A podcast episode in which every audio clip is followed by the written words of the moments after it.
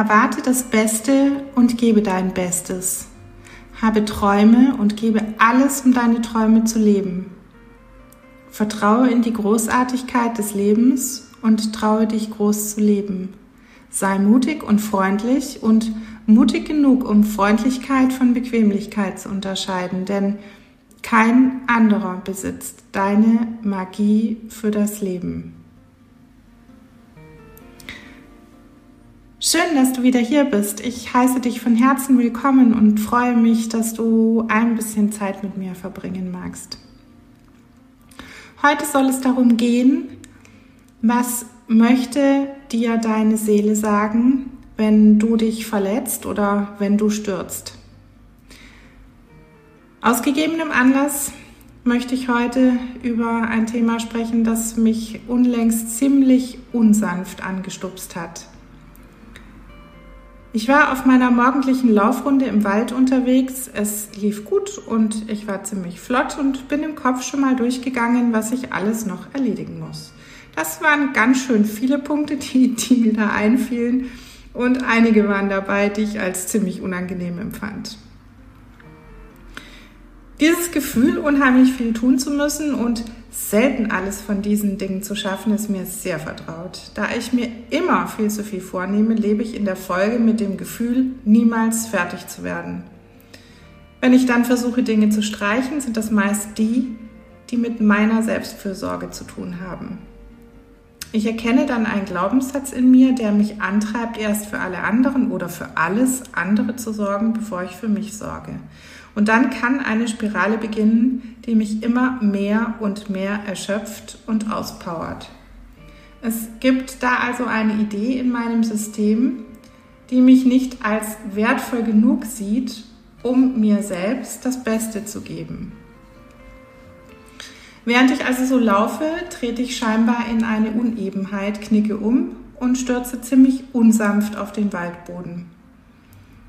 Ich fühlte einen stechenden Schmerz in meinem linken Fuß, der es mir erst einmal unmöglich machte, aufzustehen. Und so habe ich ein paar Minuten auf dem Boden gesessen. Mein Hintern wurde schon deutlich kalt und ich überlegte, wie ich jetzt, natürlich ohne Handy, am besten zu meinem Auto komme. Von meinem Auto war ich an dieser Stelle so ungefähr am weitesten entfernt. Ich war diesmal mit dem Auto unterwegs, weil ich nach meinem Laufprogramm noch schnell zum Einkaufen fahren wollte, sonst wäre ich ja direkt von zu Hause aus losgelaufen. Das ist übrigens auch ein Thema, welches mir bei vielen anderen Frauen aus meiner Beraterpraxis begegnet, das permanente Optimieren und Kombinieren verschiedener Aufgaben mit der Idee, am Ende Zeit oder Energie zu sparen. Diese Handhabung führt jedoch oft zum genauen Gegenteil. Stress und Anspannung, weil du nie in dem Moment bist, sondern immer schon den nächsten Schritt im Geiste durchgehst. Meinen Mann konnte ich also nicht anrufen, laufen konnte ich auch nicht und vorbei kam auch niemand, den ich um Hilfe bitten konnte. Irgendwie musste ich es also alleine schaffen. Und so suchte ich den kürzesten Weg zu meinem Auto und schlich einbeinig, also fast einbeinig zurück. Und als ich ungefähr eine halbe Stunde später an meinem Auto war, war ich wahrscheinlich so voller Adrenalin, dass ich übermütig beschloss, ich könnte ja auch gleich noch einkaufen gehen. Die nächsten Tage hatte ich dazu überhaupt nicht eingeplant. Da hatte ich ja schon alles Mögliche andere vor. Dann schleppte ich noch meinen Einkauf drei Stockwerke nach oben. Ich hatte viel eingekauft, wie halt fast immer, für eine Woche oder so. Und circa eine Stunde nach meiner Ankunft daheim konnte ich nicht mehr laufen, nicht mehr auftreten und wusste nicht mal mehr, wie ich meinen Fuß hochlegen sollte, ohne dass ich starke Schmerzen hatte. Ich musste also dringend zum Arzt. Diagnose Fraktur eines Fußknochens. Ja, das hat mir gerade noch gefehlt. Mein ganzes Programm war dahin. Nichts ging mir. Und das im engsten Sinne des Wortes. Zunächst war ich erschrocken, bis ich nach und nach ruhiger wurde und mir klar wurde, dass mich meine Seele über meinen Körper auf etwas aufmerksam machen wollte. Es war nicht das erste Mal, dass ich mich verletzt habe. Es gab Phasen in meinem Leben, da war ich mindestens einmal jährlich so schlimm verletzt, dass ich operiert werden musste. Meistens habe ich mir die Unfälle beim Sport oder im Haushalt zugezogen. Doch in den letzten Jahren wurde es immer weniger und weniger, aber hin und wieder war dann doch mal wieder was. Auch jetzt war es wieder in einem Moment passiert, wo ich meinen eigenen Pfad zu weit verlassen habe und mich verzettelt habe mit Dingen, die nichts mit meinem Weiterkommen zu tun haben. Die Füße, die für das Fundament, für die Erdung stehen und der verletzte linke Fuß, der für die weibliche, intuitive Seite steht, die fehlende Balance zwischen dem Innen und dem Außen. Der Hinweis für mich, mich mehr in diese Richtung zu bewegen. Und jetzt hatte ich also plötzlich Zeit. Zeit für die wirklich wichtigen Dinge. Es gab keine Ablenkung mehr im Außen, denn ich war ja in meiner Mobilität völlig eingeschränkt. Plötzlich gelang es mir, die Situation zu drehen. Alles wurde ruhig. Ich begann meine Tage wieder mit einem schönen Gebet. Auch das Meditieren ging plötzlich wieder in Leichtigkeit. Es wurde eine richtig gute Zeit, die sich fast wie ein Geschenk anfühlte. An dieser Stelle möchte ich gerne aufklären, warum uns Situationen begegnen, die wir als unangenehm empfinden. Sie möchten uns auf etwas hinweisen, was nicht in Ordnung ist. Es geht hier um die göttliche Ordnung, also die natürliche Ordnung.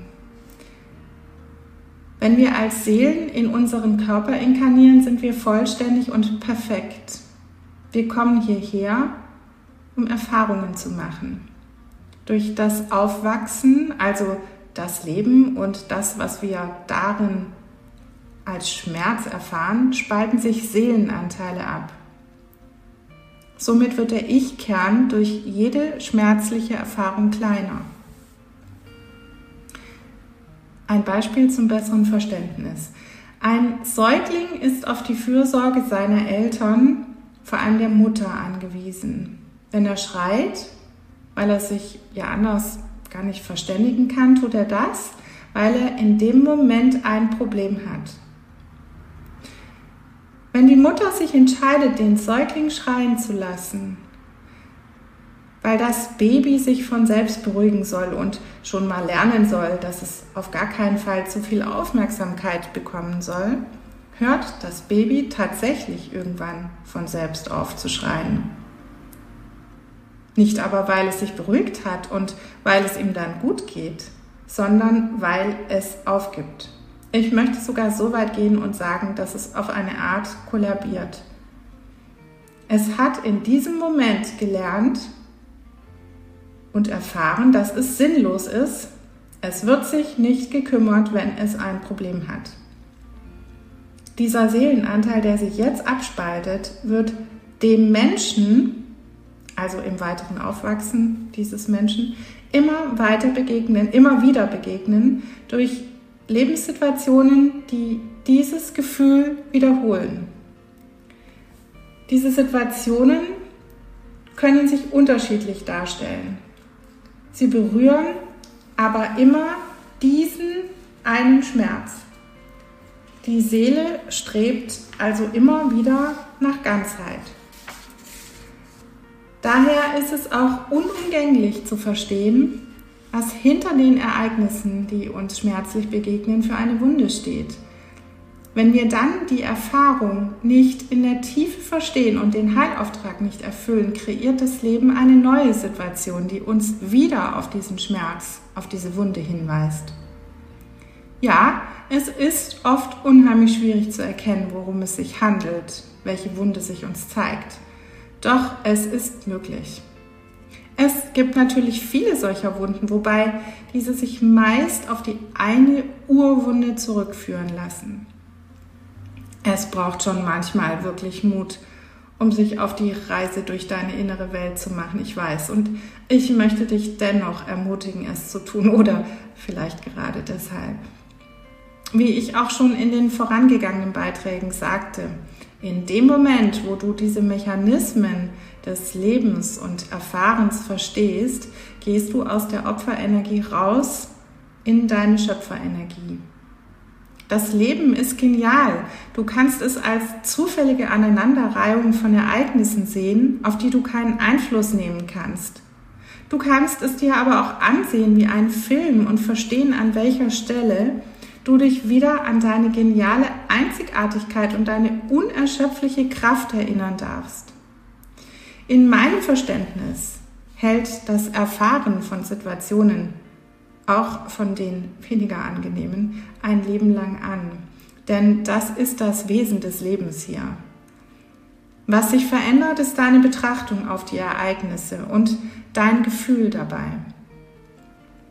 Es wird leichter und es wird viel freudvoller und es macht sogar manchmal einfach Spaß. Je besser es dir gelingt, diese Welle des Lebens zu surfen, desto leichter fühlt es sich an es ist wie beim Sport. Solange du dich zwingst, dich körperlich zu betätigen, weil es gesund ist für dich oder weil du dir mal wieder im neuen Jahr vorgenommen hast, abzunehmen oder was auch immer dein Verstand dir sagt, was du tun musst, fühlt es sich anstrengend an und du musst dich zwingen, dran zu bleiben. Wenn du einmal das Gefühl eines Flows erlebt hast, was du zum Beispiel beim Sport fühlen kannst, hast du einen inneren Wunsch, dieses Gefühl wieder und wieder zu erleben, weil es sich so gut und so leicht anfühlt und es zieht dich magisch an. Es geht immer darum, dass du deinen Weg gehst und zwar den, den du dir vor so langer Zeit in einer anderen Dimension vorgenommen hast. Und je näher du an diesem Pfad bist, umso leichter läufst du. Wir erkennen oft bei anderen den eigentlich gedachten Weg ziemlich klar, wehren uns aber bei uns selbst gegen dieses Erkennen. Wir sind da ganz oft nicht ehrlich zu uns selbst, weil uns die Veränderung als unmachbar erscheint und Angst macht. Nehmen wir eine Liebesbeziehung. Zwei Menschen treffen einander, sind schockverliebt, wollen zukünftig alles miteinander teilen und für immer zusammen sein. Und dann kommt alles anders. Jeder fühlt sich unverstanden, verletzt und gekränkt. Manchmal geht es darum, um die Beziehung zu kämpfen, an ihr zu arbeiten. Und manchmal geht es darum, die Beziehung gehen zu lassen, weil sie nicht für dich mit diesem Menschen gedacht ist. Und das, was du in diesem Kontext gefühlt hast an Schmerz und Kummer, ist wieder genau das, was deine Seele erfahren wollte. Und wenn du erfahren hast, was wichtig für dich war und du daraus geheilt bist, hält das Leben für dich eine andere Beziehung bereit oder denselben Menschen, der dann auch auf einer anderen geklärten Ebene agiert. Ich möchte an der Stelle anmerken, dass ich hier immer von meiner Wahrheit spreche. Ich weiß, dass es viele Menschen da draußen gibt, die das Leben ganz anders verstehen. Ich berichte hier von meinen Erfahrungen und meinen ganz eigenen Erkenntnissen und nehme nicht das Recht in Anspruch, dass es nur meine Wahrheit gibt. Mir fällt auf, dass diejenigen, die ein gewisses Maß an Bewusstheit mitbringen, nicht diejenigen sind, die sich über alles beklagen und die die Zukunft finster und bedrohlich sehen.